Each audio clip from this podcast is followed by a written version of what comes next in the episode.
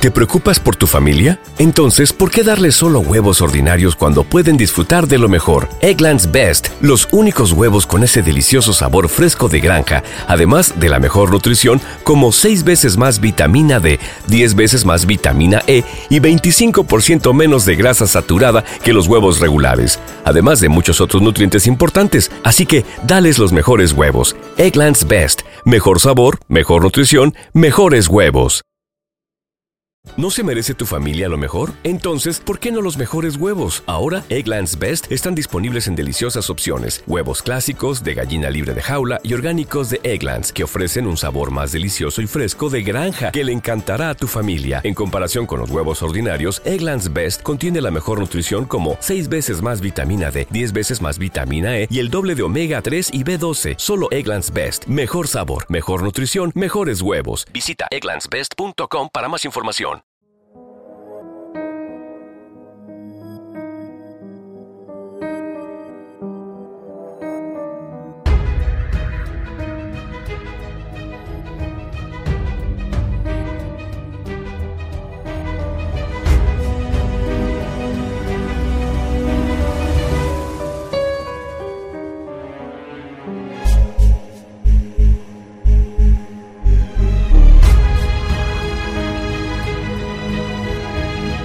El Conde de Montecristo, de Alexandre Dumas.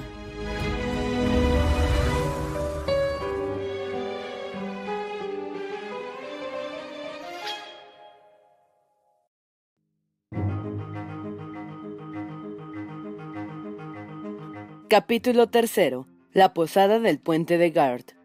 El que como yo haya recorrido a pie el mediodía de Francia, habrá visto seguramente entre Bellegarde y Beaucaire a la mitad del camino que separa las dos poblaciones, aunque un tanto más cercana a Beaucaire que a Bellegarde, una sencilla posada que tiene como rótulo sobre la puerta, en una plancha de hierro tan delgada que el menor vientecillo la zarandea, una grotesca vista del puente de Gard. Esta posada se encuentra al lado izquierdo del camino, volviendo la espalda al río. La decora eso que se llama huerto en Languedoc, pero que consiste en lo siguiente, la fachada posterior cae a un cercado donde vegetan algunos olivos raquíticos y algunas higueras de hojas blanquecinas a causa del polvo que las cubre. Aquí y allá crecen pimientos, tomates y ajos, y en uno de sus rincones, por último, como olvidado centinela, un gran pino de los llamados quitasoles eleva melancólicamente su tronco flexible, mientras su copa, abierta como un abanico, se tuestan a un sol de 30 grados. Estos árboles, así los grandes como los pequeños, se inclinan todos naturalmente en la dirección que lleva el mistral cuando sopla. El mistral es una de las tres plagas de la Provenza, las otras dos, como sabe todo el mundo, o como todo el mundo ignora, eran durazno y el parlamento. Esparcidas en la cercana llanura, que parece un lago inconmensurable de polvo, vegetan algunas matas de trigos sembradas por los horticultores del país, sin duda por curiosidad, pues solo sirven de asilo a las cigarras que aturden con su canto agudo y monótono a los viajeros extraviados en aquella tebaida. Hacía seis o siete años que este mesón pertenecía a un hombre y una mujer que tenían por criada a una muchacha llamada Antoñita y un mozo llamado Picot pareja que por lo demás basta para cubrir el servicio que pudiera necesitarse, desde que un canal abierto desde Bouquer a Aguesmont sustituyó victoriosamente las barcas por los carros y las sillas de postas por las diligencias. Este canal, como para hacer más deplorable aún la suerte del posadero, pasaba entre el ródano que le alimenta y el camino a cien pasos de la posada, de que acabamos de dar una breve pero exacta descripción. Tampoco olvidaremos un perro, antiguo guardián de noche, que ladraba ahora a todos los transeúntes, tanto de día como durante las tinieblas, porque ya había perdido la costumbre de ver viajeros. El posadero era un hombre de cuarenta y dos años, alto, seco y nervioso, verdadero tipo de meridional, con sus ojos hundidos y brillantes, su nariz en forma de pico de ave de rapiña y sus dientes blancos como los de un animal carnicero. Sus cabellos, que parecían no querer encanecer a pesar de los años, eran como su barba, espesos, crespos y sembrados, apenas de algunos pelos grises. Eran como su barba, espesos, crespos y sembrados, apenas de algunos pelos grises. Su tez, naturalmente tostada, se había cubierto aún de una nueva capa morena, debido a la costumbre que tenía el pobre diablo de mantenerse desde la mañana hasta por la noche en el cancel de la puerta para ver si pasaba alguno ya fuese a pie en coche, pero casi siempre esperaba en vano. Durante este tiempo y para sustraerse a los ardores del sol, no usaba de otro objeto preservador que un pañuelo encarnado atado a la cabeza en la manera de los carreteros españoles. Este hombre es nuestro antiguo conocido Gaspar Caderuz. Su mujer, que se llamaba Magdalena Radel, era pálida, delgada y enfermiza. Nacida en los alrededores de Arles, conservando las señales primitivas de la belleza tradicional de sus compatriotas, había visto destruirse lentamente su rostro en el acceso casi continuo de una de esas fiebres sordas tan comunes en las poblaciones vecinas a los estanques de Aguesmont y a los pantanos de la Camargue. Siempre estaba sentada y tiritando en su cuarto, situado en el primer piso, ya tendida en un sillón o apoyada contra su cama, mientras su marido se ponía a la puerta a continuar su perpetua centinela, lo que prolongaba con tanta mejor gana, cuanto que cada vez que se encontraba con su áspera mirada, ésta le perseguía con sus quejas eternas contra la suerte, quejas a las cuales su marido respondía, como de costumbre, con estas palabras filosóficas. Cállate, Carcont, Dios quiere que sea así. Este sobrenombre provenía de que Magdalena Radel había nacido en el pueblo de la Carcont, situado entre Salón y Lambés, Así pues, siguiendo la costumbre del país, que es la de llamar siempre a la gente con un apodo en lugar de llamarla por su nombre, su marido había sustituido con este al de Magdalena, demasiado dulce tal vez para un rudo lenguaje. No obstante, a pesar de esta fingida resignación a los decretos de la Providencia, no se crea que nuestro posadero dejara de sentir profundamente el estado de pobreza a que le había reducido el miserable canal de Beaucaire y que fuese invulnerable a las incesantes quejas con que le acosaba su mujer continuamente. Era como todos los habitantes del mediodía, un hombre sobrio y sin grandes necesidades, pero se pagaba mucho de las apariencias. Así pues, en sus tiempos prósperos, no dejaba pasar una feria ni una procesión de la Tarasca sin presentarse en ella con la Carconte, el uno con ese traje pintoresco de los hombres del mediodía, y que participaba a la vez del gusto catalán y del andaluz, la otra con ese vestido encantador de las mujeres de Arles que recuerda a los de las de Grecia y de Arabia. Pero poco a poco cadenas de reloj, collares, cinturones de mil colores, corpiños bordados, chaquetas de terciopelo, medias de seda, botines bordados, zapatos con hebillas de plata, todo había desaparecido, y Gaspar Caderuz, no pudiendo ya mostrarse a la altura de su pasado esplendor, renunció por él y por su mujer a todas esas pompas mundanas cuya alegre algaraza llegaba a desgarrarle el corazón, hasta en su pobre vivienda que conservaba aún más bien como un asilo que como un lugar de negocio. Caderuz había permanecido como tenía por costumbre, parte de la mañana delante de la puerta paseando su mirada melancólica, desde una lechuga que picoteaban algunas gallinas hasta los dos extremos del camino desierto que por un lado miraba al norte y por el otro al mediodía, cuando de repente la chillona voz de su mujer le obligó a abandonar su puesto. Entró gruñendo y subió al primer piso, dejando la puerta abierta de par en par, como para invitar a los viajeros a que no se olvidasen de entrar si su mala estrella les hacía pasar por allí. En aquellos momentos el camino de que ya hemos hablado continuaba tan desierto y tan solitario como siempre, extendiéndose entre dos filas de árboles secos, y fácil es comprender que ningún viajero dueño de escoger otra hora del día, iría a aventurarse en aquel horrible desierto. Sin embargo, a pesar de todas las probabilidades, si Caderus se hubiese quedado en su puesto, hubiera podido ver por el lado de Belgard a un caballero y un caballo marchando con ese continente sosegado y amistoso que indicaba las buenas relaciones que mediaban entre el hombre y el animal. Este era al parecer muy manso, el caballero era un sacerdote vestido de negro y con un sombrero de tres picos, a pesar del excesivo calor del sol, marchaba el animal a trote bastante largo. Al llegar a la puerta, el grupo se detuvo, pero difícil hubiera sido decir si fue el caballo el que detuvo al jinete o el jinete el que detuvo al caballo. En fin, el caballero se apeó y tirando por la brida del animal, lo amarró a una argolla que había al lado de la puerta. Se adelantó enseguida hacia ésta, limpiándose el sudor que inundaba su frente, con un pañuelo de algodón encarnado, y dio tres golpes en una de las hojas de la puerta con el puño de hierro del bastón que llevaba en la mano. El enorme perro negro se levantó al punto y dio algunos pasos ladrando y enseñando sus dientes blancos y agudos. Doble demostración hostil, prueba de lo poco hecho que estaba la sociedad. Entonces se oyeron unos pasos recios bajo los cuales se estremeció la escalera de madera. Era el posadero que bajaba dando traspiés para darse más prisa a satisfacer la curiosidad de saber quién sería el que llama. Allá va, decía Caderuz asombrado. Allá va, ¿quieres callarte, Margotín? No tema nada, caballero. Ladra pero no muerde. Sin duda que rabino, porque hace un calor inaguantable. Ah, perdone, interrumpió Caderuz al ver qué especie de viajero era el que recibía en su casa. ¿Qué desea? ¿Qué quiere, señor abate? Estoy a sus órdenes. El eclesiástico miró a aquel hombre dos o tres segundos con atención extraña y aún pareció procurar atraerla del posadero sobre sí.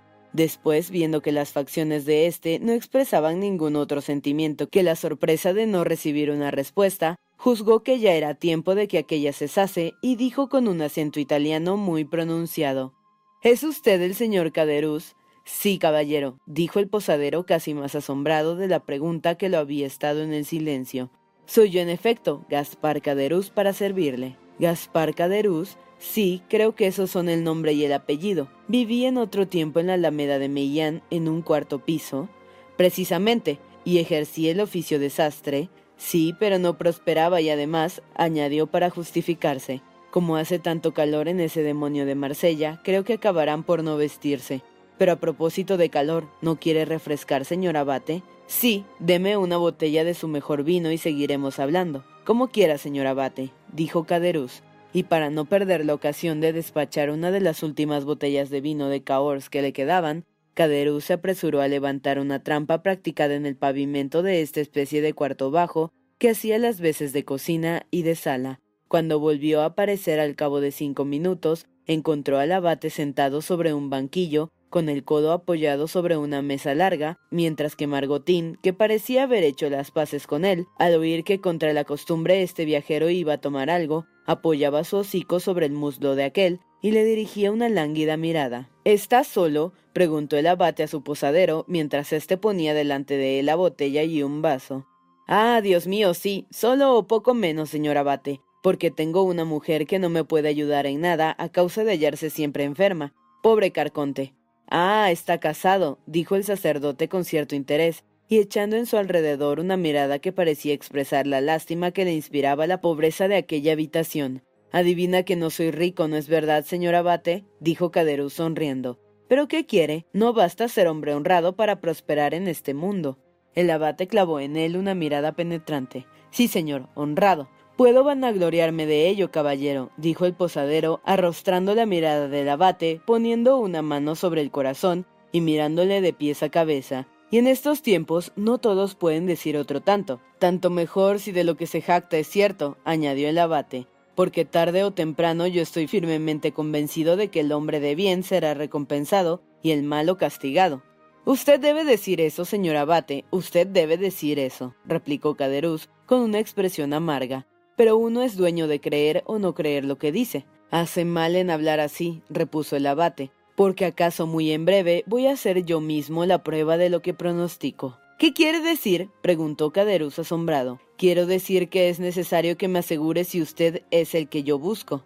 ¿Qué prueba quiere que le dé? ¿Ha conocido en 1814 o en 1815 a un marino que se llamaba Dantes? Que si lo he conocido, que si he conocido a ese pobre Edmundo, Vaya, ya lo creo, como que era uno de mis mejores amigos, exclamó Caderuz, cuyo rostro se cubrió de una tinta purpúrea, mientras que la mirada fija y tranquila del abate parecía dilatarse para cubrir enteramente a aquel a quien interrogaba.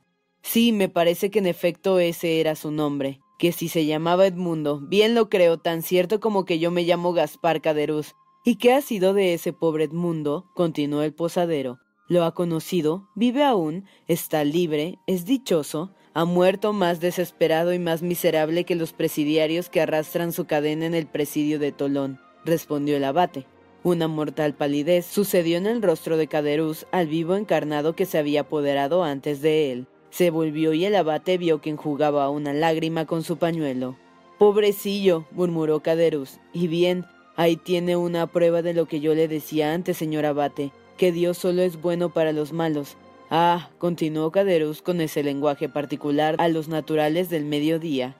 Este mundo va de mal en peor. Llueva pólvora dos días y fuego una hora y acabemos de una vez. Al parecer amaba a ese muchacho de corazón, ¿no es verdad? preguntó el abate. Sí, mucho, dijo Caderuz, aunque tenga que echarme en cara el haberle envidiado por un momento su dicha. Pero después le juro a fe de Caderuz, compadezco su deplorable suerte. Hubo una pausa durante la cual la mirada fija del abate no cesó un instante de interrogar la fisonomía movible del posadero. ¿Y usted le ha conocido? continuó Caderuz. He sido llamado a su lecho de muerte para procurarle los socorros de la religión, respondió el abate. ¿Y de qué ha muerto? preguntó Caderus con una angustia mortal. ¿De qué se muere en la prisión cuando se muere a los treinta años? sino de la prisión misma. Caderus enjugó el sudor que corría por su frente. Lo que más me sorprende en todo esto es que Dantes en sus últimos momentos me juró por el Santo Cristo cuyos pies besaba que no sabía la verdadera causa de su cautiverio. Es verdad, es verdad, murmuró Caderuz. No podía saberla, no, señor abate. El pobre muchacho no mentía. Por consiguiente me encargó que descubriera la causa de su desgracia, que él no pudo descubrir y vindicara su buen nombre, por si acaso había sido mancillado. Y la mirada del abate, cada vez más fija y más penetrante, devoró la expresión casi sombría que se había pintado en el rostro de Caderuz. Un rico inglés, continuó el abate, compañero suyo de infortunio y que salió de la cárcel al verificarse la segunda restauración, poseía un diamante de un valor inmenso, y habiéndole cuidado Dantes como un hermano, en una enfermedad que tuvo, quiso darle una prueba de reconocimiento y le dejó el diamante. En lugar de servirse de él para seducir a los carceleros, que por otra parte podían tomarlo y después hacerle traición, Edmundo lo conservó siempre preciosamente para el caso de que saliese en libertad, porque si llegaba a salir, su fortuna estaba asegurada con solo la venta de aquel diamante. ¿Y era como decía? preguntó Caderus con los ojos inflamados por la codicia. ¿Un diamante muy valioso? Todo es relativo, replicó el abate. Lo era para Edmundo, estaba tasado en cincuenta mil francos. ¡Cincuenta mil francos! dijo Caderus. Entonces sería tan grueso como una nuez. No, pero poco le faltaba, dijo el abate. Pero usted mismo va a juzgarlo porque lo tengo conmigo. Caderuz pareció buscar bajo los vestidos del abate el depósito de que hablaba. Este sacó de su bolsillo una cajita de tafilete negro, la abrió e hizo brillar a los ojos atónitos de Caderuz la deslumbrante maravilla montada en una sortija de un trabajo admirable. ¿Y esto vale cincuenta mil francos? preguntó Caderuz. Sin el engaste que vale otro tanto, dijo el abate y cerró la cajita y volvió a colocar en su bolsillo el diamante, que no obstante continuaba brillando en el pensamiento de Caderuz. ¿Pero cómo es que posee ese diamante, señor abate? preguntó Caderuz. ¿Le ha hecho Edmundo heredero suyo? No, pero sí su ejecutor testamentario. Yo tenía tres buenos amigos y una muchacha con quien estaba para casarme, me dijo. Los cuatro, estoy seguro, sintieron mi suerte amargamente. Uno de estos cuatro amigos se llama Caderuz. Este se estremeció. El otro, continuó el abate haciendo como que no advertía la emoción de Caderuz. El otro se llamaba Danglars, y el tercero, añadió, porque mi rival me amaba también. Una diabólica sonrisa brilló en el rostro de Caderuz, que hizo un movimiento para interrumpir al abate. Espere, dijo éste. Déjeme acabar, y si tiene alguna observación que hacerme, pronto le escucharé. El otro, porque mi rival me amaba también, se llamaba Fernando. En cuanto a mi prometida, su nombre era Mercedes, dijo Caderuz. Ah, sí, eso es, replicó el abate con un suspiro ahogado. Mercedes. ¿Y bien? preguntó Caderuz. Deme un poco de agua, dijo el abate. Caderuz se apresuró a obedecer. El abate llenó el vaso y bebió algunos sorbos. ¿Dónde estábamos? inquirió colocando el vaso sobre la mesa.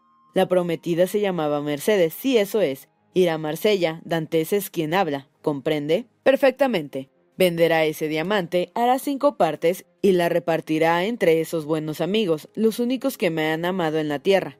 ¿Cómo cinco partes? dijo Caderuz. No ha nombrado más que cuatro personas, porque según me han dicho, la quinta ha muerto. La quinta era el padre de Dantes. Ay, sí, dijo Caderuz conmovido por las pasiones que combatían en él.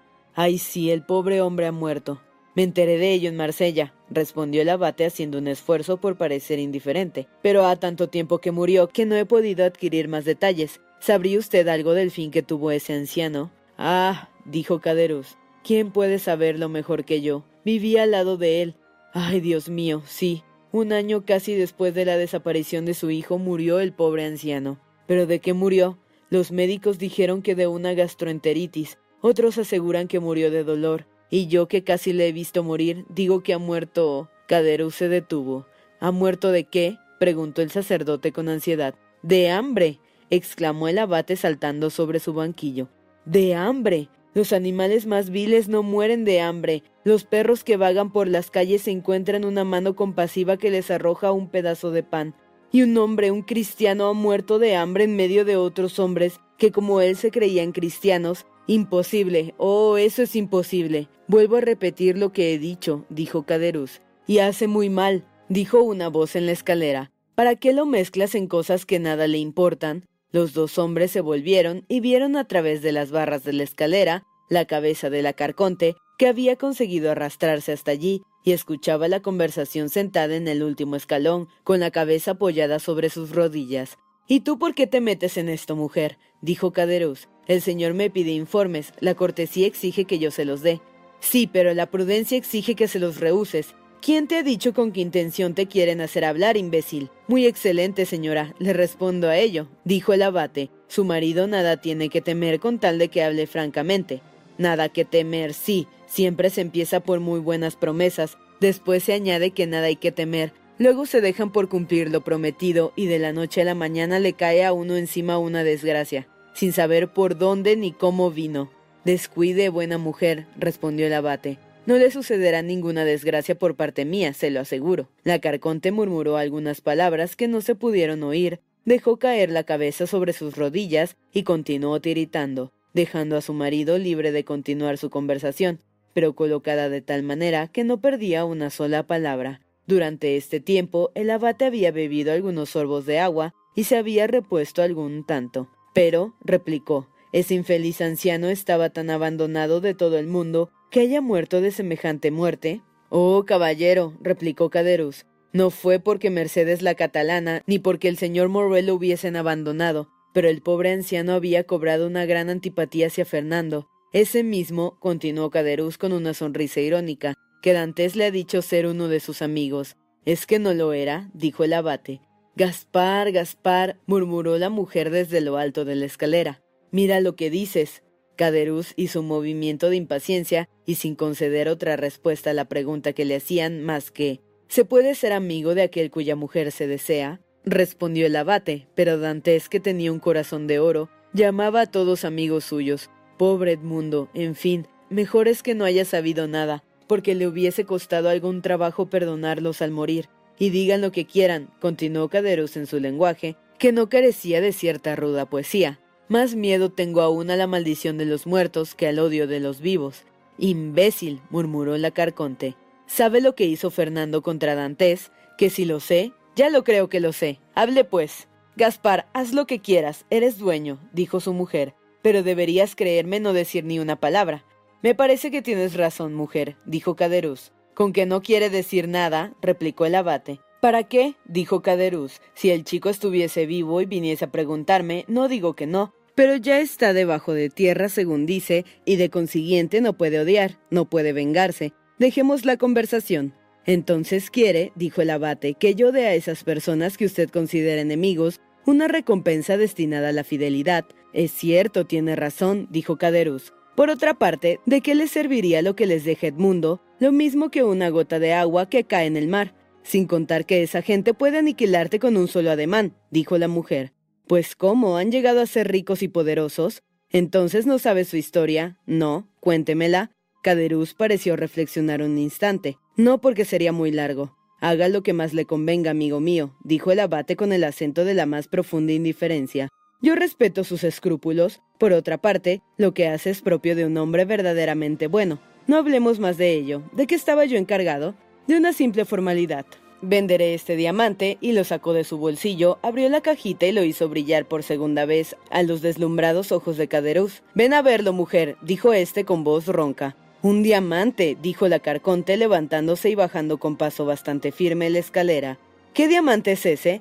¿No lo has oído, mujer? dijo Caderuz. Es un diamante que nos ha legado el pobre chico a su padre, a sus tres amigos Fernando Danglars y yo, y a Mercedes, su prometida. Este diamante vale cincuenta mil francos. Oh, qué joya tan preciosa, dijo ella. ¿Con que nos pertenece la quinta parte de esta suma? dijo Caderus. Sí, caballero, respondió el abate. Además, la parte del padre que me creo autorizado a repartir entre ustedes cuatro. ¿Y por qué cuatro? preguntó la Carconte. Porque cuatro son los amigos de Edmundo. No son amigos los que hacen traición, murmuró sordamente la mujer. Sí, sí, dijo Caderuz. Y esto es lo que yo decía, es casi una profanación, casi un sacrilegio recompensar la traición, el crimen tal vez.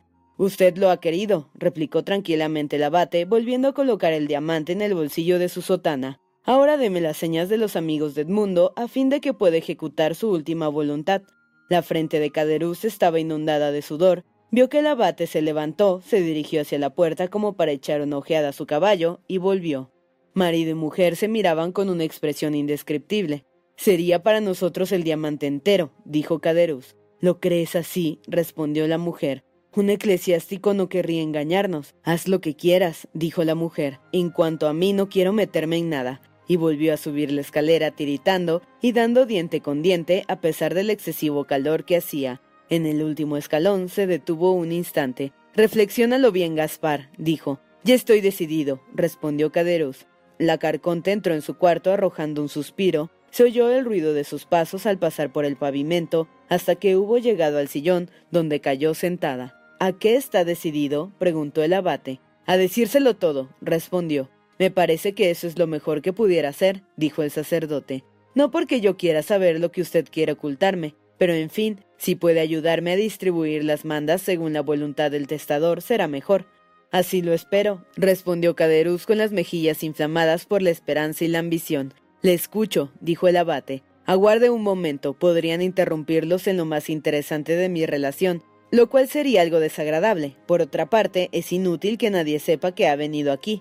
Se dirigió a la puerta de su posada, la cual cerró, a la que para mayor precaución echó la barra que solo debía poner por la noche. Durante este tiempo, el abate eligió un lugar para escuchar con toda la comodidad. Se había sentado en un rincón, de manera que quedaba sumergido en la penumbra, mientras que la luz daba de lleno en el rostro de su interlocutor, disponiéndose con la cabeza inclinada, las manos cruzadas, o más bien crispadas, a escuchar con todos sus cinco sentidos. Caderuz acercó un banquillo y se colocó delante de él. Acuérdate de que yo no te he inducido a que hables, dijo la temblorosa voz de la carconte, como si a través del pavimento de su cuarto hubiese podido ver la escena que se preparaba. Está bien, está bien, dijo Caderuz. No hablemos más de ello, déjalo todo a mi cargo.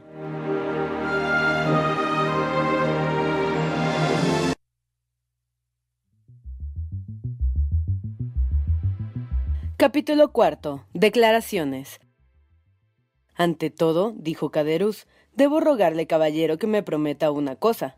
¿Cuál? preguntó el abate. Que si llega a hacer uso de los detalles que voy a darle, nadie debe saber jamás que los ha adquirido de mí, porque aquellos de quienes voy a hablarle son ricos y poderosos, y con que me tocaran solamente con la punta de un dedo me harían pedazos como si fuese cristal. Tranquilícese, amigo mío, dijo el abate. Soy sacerdote y las confesiones mueren en mi seno. Acuérdese de que no tenemos otro fin más que cumplir dignamente la última voluntad de nuestro amigo. Hable pues sin temor y sin odio. Diga la pura verdad. Yo no conozco y probablemente no conoceré jamás a las personas de que va a hablarme.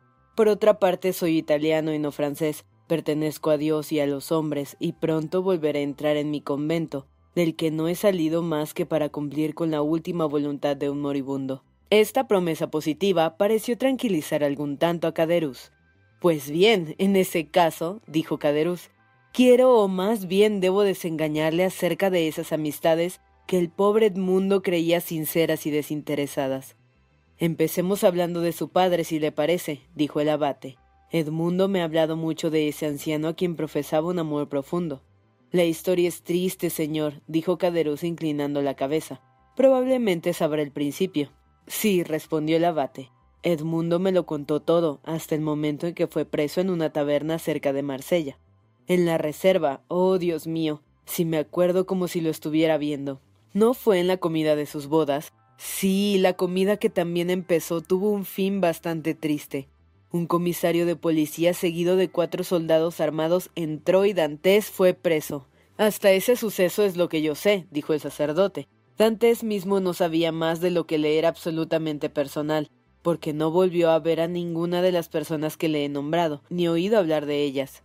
Pues bien, cuando hubieron detenido a Dantes, el señor Morrel corrió a tomar informes que fueron bien tristes. El anciano volvió solo a su casa, dobló su vestido de bodas llorando, Pasó todo el día dando paseos por su cuarto y no se acostó, porque yo vivía debajo de él y escuché sus pasos toda la noche.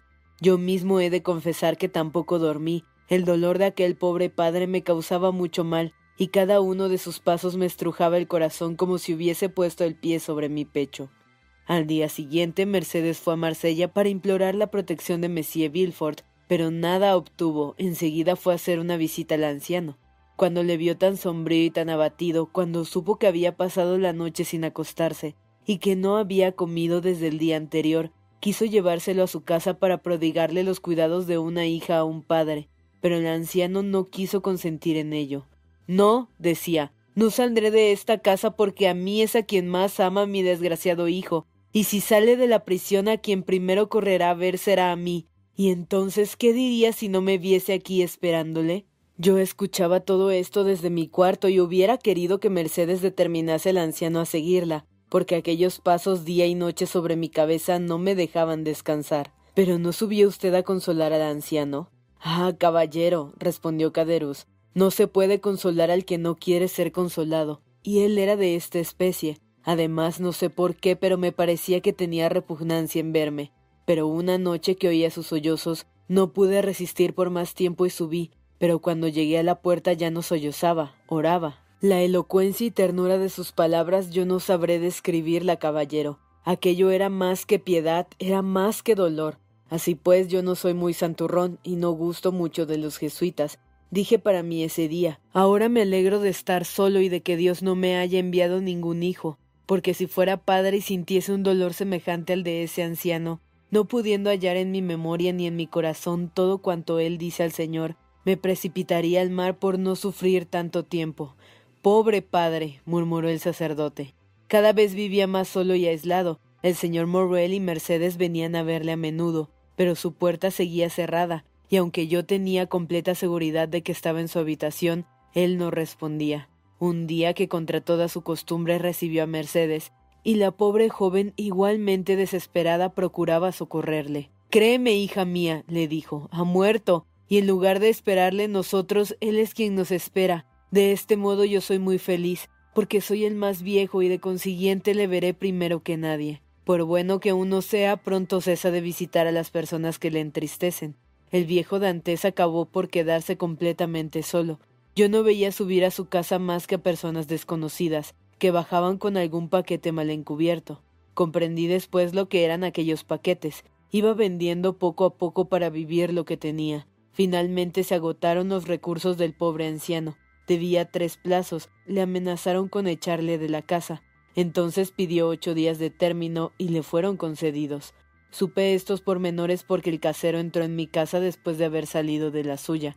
Durante los tres primeros días oía sus pasos como de costumbre, pero al cuarto ya no oí nada. Me atreví a subir, la puerta estaba cerrada y a través del agujero de la llave le vi tan pálido y tan demudado que juzgándole muy enfermo hice avisar al señor Morrel y corrí a casa de Mercedes. Los dos se apresuraron a ir a socorrerle. El señor Morrel llevaba consigo un médico, el cual reconoció que aquella enfermedad era una gastroenteritis y le mandó que guardase dieta. Yo estaba allí, caballero, y nunca olvidaré la sonrisa del anciano al oír aquella orden. Desde entonces abrió su puerta, ya tenía una excusa para no comer, el abate lanzó un gemido. Esta historia le interesa, ¿no es verdad, caballero? dijo Caderuz. Sí, respondió el abate. Me enternece mucho.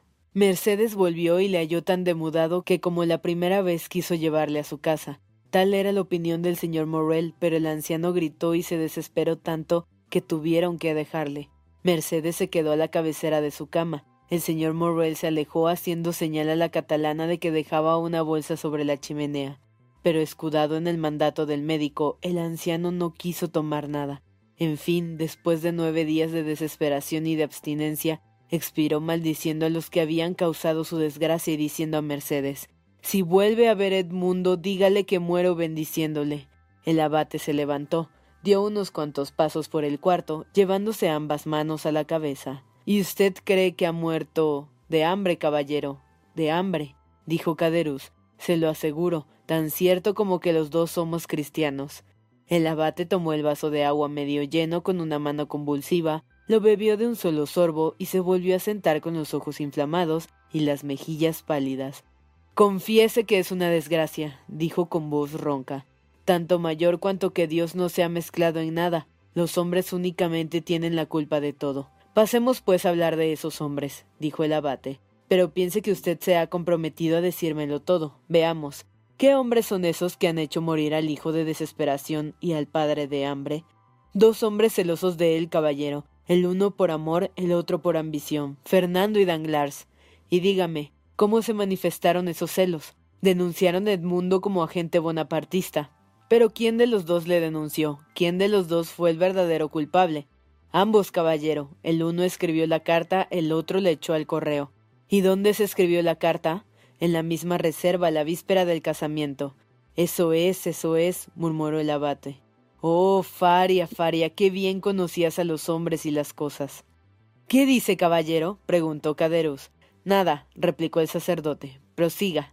Danglars fue quien escribió la denuncia con la mano izquierda para que su letra no fuese conocida, y Fernando quien la envió. Pero. exclamó de repente el abate. Usted estaba allí. Yo, dijo Caderus asombrado. ¿Quién le ha dicho que yo estaba? El abate comprendió que se había adelantado demasiado. Nadie, dijo, pero para estar tan al corriente de todos esos detalles, es preciso que haya sido testigo de ellos.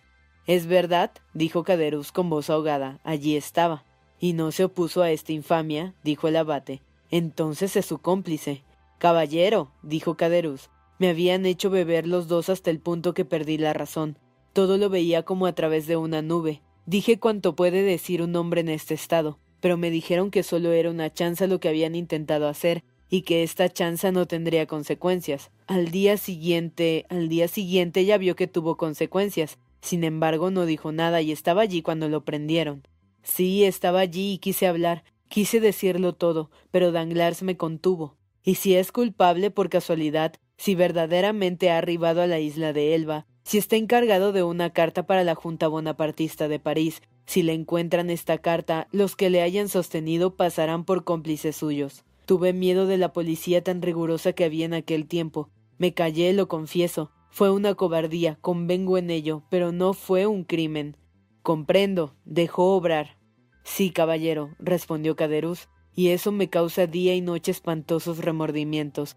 Muchas veces pido perdón a Dios, se lo juro tanto más cuanto que esta acción, la única que tengo que echarme en cara en mi vida, es sin duda alguna la causa de mis adversidades. Estoy expiando un instante de egoísmo. Así pues, eso es lo que yo digo siempre a la Carconte cuando me viene con quejas. Cállate, mujer. Dios lo quiere así. Y Caderus bajó la cabeza dando todas las muestras de un verdadero arrepentimiento. Bien, bien, dijo el abate. Ha hablado con franqueza. Acusarse de ese modo es merecer el perdón. Por desgracia, dijo Caderus, Edmundo ha muerto y no me ha perdonado. Sin duda lo ignoraba, dijo el abate. Pero ahora lo sabrá tal vez, replicó Caderus. Dicen que los muertos todo lo saben. Hubo una pausa. El abate se había levantado y paseaba pensativo. Después se dirigió al sitio que ocupaba antes y se volvió a sentar con abatimiento. Me han nombrado ya dos o tres veces a un tal Morrel, le dijo. ¿Quién es ese hombre? Era armador del faraón y principal de Dantes. ¿Y qué especie de papel ha hecho ese hombre en todo este triste suceso? preguntó el abate. Ah, el papel de un hombre de bien, de un hombre honrado caballero. Veinte veces intercedió por Edmundo, y cuando el emperador volvió a ocupar el trono, escribió, suplicó, amenazó, en fin, hizo tanto para salvar a aquel desgraciado que en la segunda restauración fue perseguido como bonapartista. Veinte veces, como ya le he dicho, fue a casa del padre de Dantes para llevarle a la suya, y la víspera o antevíspera de su muerte, como ya le he dicho, también dejó sobre la chimenea un bolsillo, con el cual pudieran pagarse las deudas de aquel hombre y atender los gastos de su entierro, de suerte que aquel desgraciado anciano llegó a morir como había vivido, sin causar ningún prejuicio a nadie. Yo mismo conservo aún aquel bolsillo, un bolsillo de seda encarnada. ¿Y vive aún ese señor Morel? preguntó el abate. Sí, señor, dijo Caderus. En ese caso, continuó el abate, a ese hombre le habrá bendecido el cielo y será rico, feliz. Caderus se sonrió con amargura. Sí, feliz, tan feliz como yo. Pues que el señor Morrel es tan desgraciado, exclamó el abate. Se halla ya a las puertas de la miseria, caballero, y lo que es peor aún, a las del deshonor. Pues ¿cómo es eso? ¿Qué quiere? continuó Caderus. de esas cosas que suceden después de veinticinco años de un continuo trabajo. Después de haber adquirido un honroso lugar entre los comerciantes de Marsella, el desgraciado señor Morrel se ha arruinado completamente. Ha perdido cinco buques en dos años, ha sufrido tres quiebras espantosas, y todas sus esperanzas están cifradas ahora en ese mismo faraón que mandaba el pobre Dantes, que según dicen, debe volver de las Indias con un cargamento de cochinilla y de añil. Si el faraón naufraga también como los otros, el señor Morrel estará perdido. ¿Y tiene mujer? ¿Tiene hijos ese desgraciado? Sí, señor, tiene una mujer que ha sobrellevado las desgracias de su esposo como una santa. Tiene una hija que estaba para casarse con un hombre a quien amaba y cuya familia no quiso consentir en que se casase con la hija de un comerciante en quiebra. Y tiene además un hijo teniente de no sé qué cuerpo, pero comprenderá muy bien, todo esto aumenta el dolor en vez de dulcificarlo a ese infeliz y honrado señor Morrel. Si estuviese solo, es decir, si no tuviese familia, se levantaría la tapa de los sesos y asunto concluido. Pero eso es espantoso, interrumpió el abate. He aquí como recompensa a Dios la virtud, caballero, dijo Caderus. Mire yo que nunca he hecho ninguna mala acción, excepto la que ya le he contado, me encuentro en la miseria más deplorable. Después de ver morir a mi pobre mujer de una fiebre, sin poder hacer nada por ella, moriré de hambre como el padre de Dantes, mientras que Fernando y Danglars nadan en oro. ¿Cómo es eso? Porque todo le sale bien, al paso que a mí, que soy un hombre honrado, todo me sale mal. ¿Qué ha sido de Danglars, el más culpable? ¿No es así?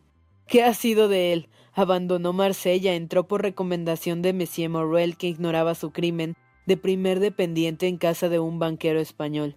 Durante la guerra de España se encargó de una parte de las provisiones del ejército francés e hizo fortuna con ese primer dinero. Jugó sobre los fondos públicos y triplicó o cuadruplicó sus capitales, y viudo después de la hija de su principal, se casó con otra viuda llamada Madame Nargon, hija de Monsieur Servieux, canciller del rey actual y que goza de la mayor influencia. Había llegado a ser millonario, le hicieron varón de modo que ahora es varón Danglars y posee un magnífico palacio en la calle de Montblanc, diez soberbios caballos, seis lacayos en la antesala y no sé cuántos millones en sus cajas.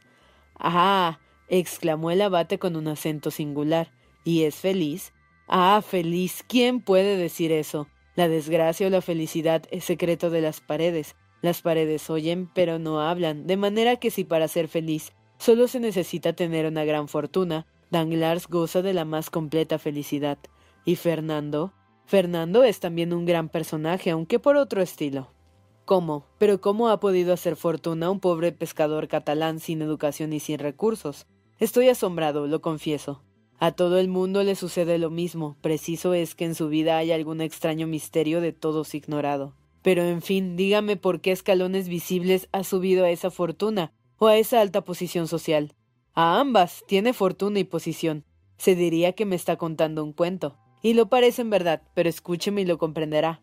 Pocos días antes de la vuelta del emperador, Fernando había entrado en quintas. Los Borbones le dejaron tranquilo en los catalanes, pero Napoleón decretó a su vuelta una leve extraordinaria, y se vio obligado a marchar. También yo marché, pero como tenía más edad que Fernando y acababa de casarme, me destinaron a las costas.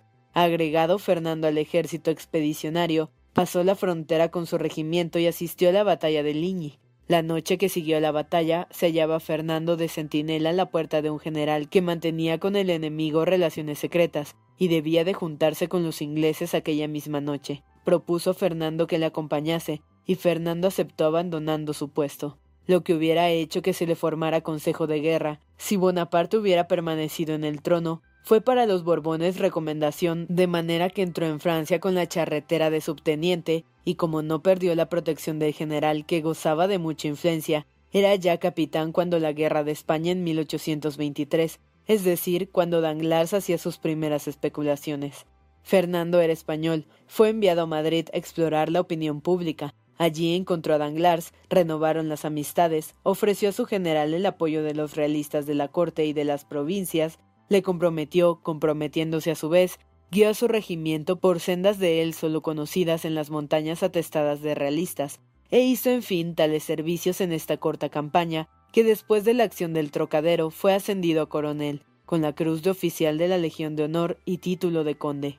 Lo que es el destino, murmuró el abate. Sí, pero escuche que eso no es todo. Concluida la guerra de España, la carrera de Fernando se hallaba interrumpida por la larga paz que prometía reinar en Europa. Solamente Grecia, sacudiendo el yugo de Turquía, principiaba entonces la guerra de la independencia. Los ojos del mundo entero se fijaban en Atenas. Estuvo de moda compadecer a los griegos y ayudarlos, y el mismo gobierno francés, sin protegerlos abiertamente como ya sabe, toleraba las emigraciones parciales.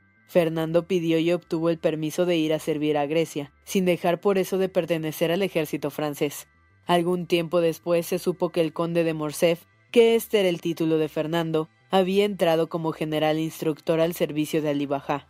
Como ya sabe, Ali Bajá fue asesinado, pero antes de morir recompensó los servicios de Fernando con una suma considerable con la cual volvió a Francia, donde se le revalidó su empleo de teniente general. De manera que hoy, preguntó el abate. Hoy, respondió Caderus, posee una casa magnífica en París, calle de Elder número 27. El abate permaneció un instante pensativo y como vacilando, y dijo haciendo un esfuerzo, ¿y Mercedes? Me han asegurado que desapareció. Desapareció, sí, repuso Caderus, como desaparece el sol para volver a salir más esplendoroso al otro día. ¿También ella ha hecho fortuna? preguntó el abate con una sonrisa irónica. Mercedes es en la actualidad una de las más aristocráticas damas de París. Siga, me parece un sueño todo lo que oigo, dijo el abate, pero he visto yo también cosas tan extraordinarias que ya no me asombran tanto lo que me refiere. Mercedes se desesperó por la pérdida de Edmundo. Ya le he contado sus instancias a Bilford y su afecto al padre de Dantes. En esto vino a herirla un nuevo dolor, la ausencia de Fernando, de Fernando cuyo crimen ignoraba y a quien miraba como su hermano. Con esta ausencia quedó Mercedes completamente sola. Tres meses pasaron llenos para ella de aflicción. No recibía noticias de Dantes ni tampoco de Fernando. Nada tenía presente a sus ojos sino un anciano que pronto iba a morir también de desesperación. A la caída de una tarde que había pasado entera como de costumbre, sentada en la unión de los dos caminos que van de Marsella a los catalanes, Mercedes volvió a su casa más abatida que nunca. Ni su prometido ni su amigo regresaban por ninguno de los dos caminos, ni de uno ni de otro sabía el paradero. Le pareció oír de pronto unos pasos muy conocidos. Volvió con ansiedad la cabeza y abriéndose la puerta vio aparecer a Fernando, con su uniforme de subteniente. No recobraba todo, pero sí una parte de su vida pasada, de lo que tanto sentía y lloraba perdido.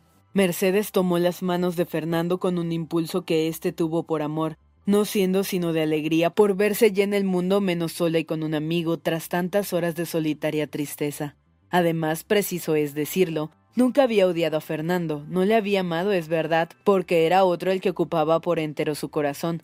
Este otro estaba ausente, había desaparecido, quizás muerto. Esta idea hacía prorrumpir a Mercedes en sollozos y retorcerse los brazos, pero esta idea, rechazada cuando otro se la sugería, estaba de suyo siempre fija en su imaginación, por su parte, el anciano Dantes tampoco hacía otra cosa que decir. Nuestro Edmundo ha muerto, porque de lo contrario él volvería.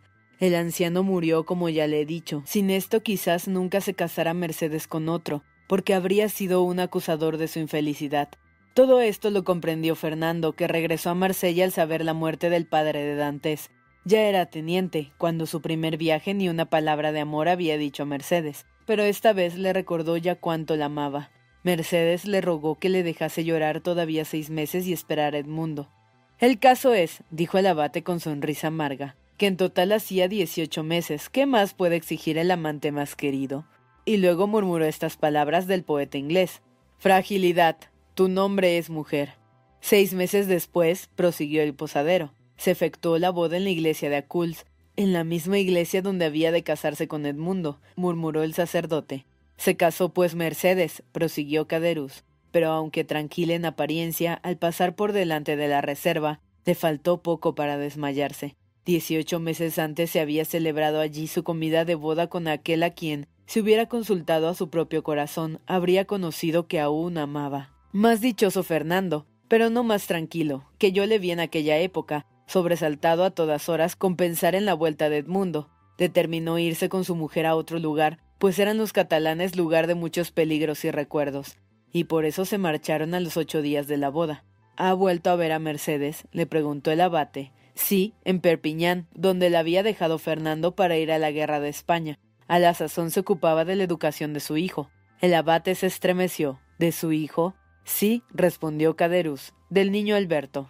Pero tenía ella educación para dársela a su hijo, prosiguió el abate. Creo que le oí decir a Edmundo que era hija de un simple pescador, hermosa pero ignorante. Oh, tan mal conocía a su propia novia, dijo Caderus. Si la corona hubiera de adornar solo las cabezas más lindas e inteligentes, Mercedes habría podido ser reina. A medida que su fortuna crecía, iba creciendo ella moralmente. El dibujo, la música, todo lo aprendía. Creo además, aquí para entre nosotros, que esto lo hacía por distraerse, para olvidar, y que solamente llenaba su cabeza con tantas cosas para combatir el vacío de su corazón. Sin embargo, ahora, continuó Caderus, será sin duda otra mujer, la fortuna y los honores la habrán consolado. Ahora es rica, es condesa y sin embargo. El posadero se contuvo. Sin embargo, ¿qué? le preguntó el abate. Estoy seguro de que no es feliz, dijo Caderus. ¿Por qué lo cree así? Escuche, cuando más hostigado me vi por la miseria, se me ocurrió que no dejaría de ayudarme un tanto mis antiguos amigos, y me presenté a Danglars que no quiso recibirme, y a Fernando que me entregó cien francos por mediación de su ayuda de cámara. Luego no vio ni a uno ni a otro. No, pero la señora de Morrel sí que me vio. Al salir de su casa cayó a mis pies una bolsa que contenía veinticinco luises. Levanté enseguida la cabeza y pude ver a Mercedes que cerraba la ventana. No, pero la señora de Morcerf sí que me vio. ¿Cómo? Al salir de su casa cayó a mis pies una bolsa que contenía veinticinco luises. Levanté enseguida la cabeza y pude ver a Mercedes que cerraba la ventana. ¿Y el señor de Villefort? inquirió el abate. Ni había sido mi amigo ni yo le conocía tan siquiera, por lo cual nada tenía que pedirle. Pero no sabe qué ha sido de él, ni sabe la parte que tomó en la desgracia de Edmundo. No, solo sé que algún tiempo después de la prisión del pobre chico, se casó con la señorita de Saint Mervan y luego se marcharon de Marsella. Sin duda la fortuna les habrá sonreído como a los otros. Sin duda Villefort es rico como Danglars y considerado como Fernando. Yo solo permanezco pobre y olvidado de Dios, como ve. Se equivoca, amigo mío, dijo el abate. Dios tal vez, mientras prepara los rayos de su justicia, aparente olvidar, pero llega un día en que recuerda y así se lo prueba. Esto diciendo el abate, sacó de su bolsillo la sortija. Tome, amigo mío, dijo a Caderus. Tome este diamante que es suyo. ¿Cómo? ¿Mío? ¿Mío solo? exclamó Caderus. Ah, señor, ¿no se burla? El precio de este diamante había de repartirse entre sus amigos, de manera que teniendo Edmundo uno solo es imposible la repartición. Tome este diamante y véndalo. Se lo repito, vale cincuenta mil francos. Con semejante cantidad saldrá de la miseria. Oh, señor, dijo Caderuz alargando la mano tímidamente y enjugándose con la otra el sudor que le bañaba el rostro. Oh, señor, no tome a chanza la felicidad o la desesperación de un hombre. Bien sé lo que es la felicidad y lo que es la desesperación, para que esto nunca me chancee. Tome pues el diamante, pero en cambio. Caderuz retiró su mano que tocaba ya la sortija. El abate se sonrió. En cambio, repuso, puede darme ese bolsillo de seda encarnada que dejó el señor Morrel, que dejó el señor Morrel sobre la chimenea del anciano y que usted posee según me ha dicho. Cada vez más sorprendido, Caderuz se dirigió a un armario de encina, lo abrió y entregó al abad un bolsillo largo de torsal encarnado que adornaban dos anillos de cobre dorados en otro tiempo. Lo tomó el abate y en su lugar entregó al posadero el diamante. Oh, señor, es un hombre bajado del cielo, exclamó Caderus. Nadie sabía que Edmundo le dio este diamante y hubiera podido quedarse con usted. Vaya, dijo para sí el abate, según eso tú lo hubieras hecho. Y tomó su sombrero y sus guantes y se levantó. Ah, dijo de repente, eso que me ha contado es la pura verdad. ¿Puedo creerlo al pie de la letra? Espere, señor abate, respondió Caderus. En ese rincón hay un santo Cristo de madera, bendito y sobre aquel baúl el devocionario de mi mujer. Ábralo y colocando una mano sobre él y la otra extendida hacia el crucifijo, le juraré por la salvación de mi alma y por mi fe de cristiano, que le he contado todo tal y como pasó, y como el ángel de los hombres lo repetirá al oído de Dios el día del juicio final. Bien, repuso el abate convencido por su acento de que decía Caderus la verdad. Está bien. Adiós. Me voy lejos de los hombres que tanto mal se hacen unos a los otros. Y librándose a duras penas de los transportes de entusiasmo de Caderus, quitó el abate por sí mismo la tranca de la puerta, volvió a montar a caballo, saludó por última vez al posadero, que le despedía con ruidosas señales de agradecimiento, y partió en la misma dirección que había seguido a la ida.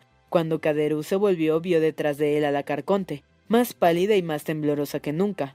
¿Es cierto lo que he oído? le dijo. ¿Qué? ¿Que nos daba el diamante para nosotros solos? respondió Caderus, loco de júbilo. Sí, ciertísimo, si no, míralo. La mujer lo contempló un instante y luego dijo con voz sorda Si fuera falso. Caderus palideció y estuvo a punto de caerse. Falso, murmuró. Falso. ¿Y por qué ese hombre me había de dar un diamante falso? Para hacerte hablar sin pagarte, imbécil. Al peso de esta suposición, Caderus se quedó como aturdido. Oh, dijo después de un instante tomando su sombrero, que se puso sobre el pañuelo encarnado que tenía la cabeza. Pronto lo sabremos. ¿Cómo? Hoy es la feria de Bouquer, habrá plateros de París. Voy a mostrárselo. Guarda tú la casa, mujer, que dentro de dos horas estoy de vuelta. Y salió Caderus precipitadamente de la posada, tomando el camino opuesto al que seguía el desconocido. Cincuenta mil francos, murmuró la carconte al verse sola. Es dinero, pero no es ningún tesoro.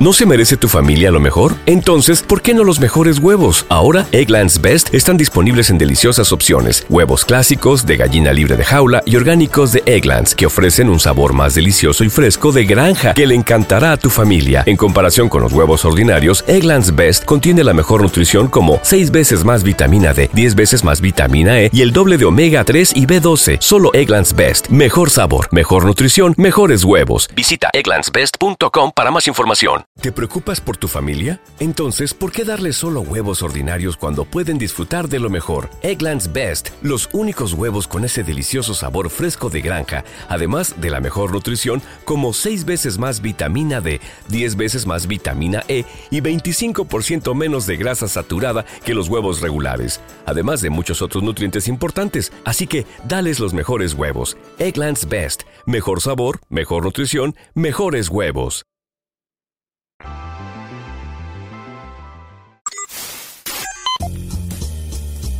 No te pierdas la continuación de esta historia. Capítulos todos los lunes, miércoles y viernes. Suscríbete. El Cuentero, con historias para tus oídos.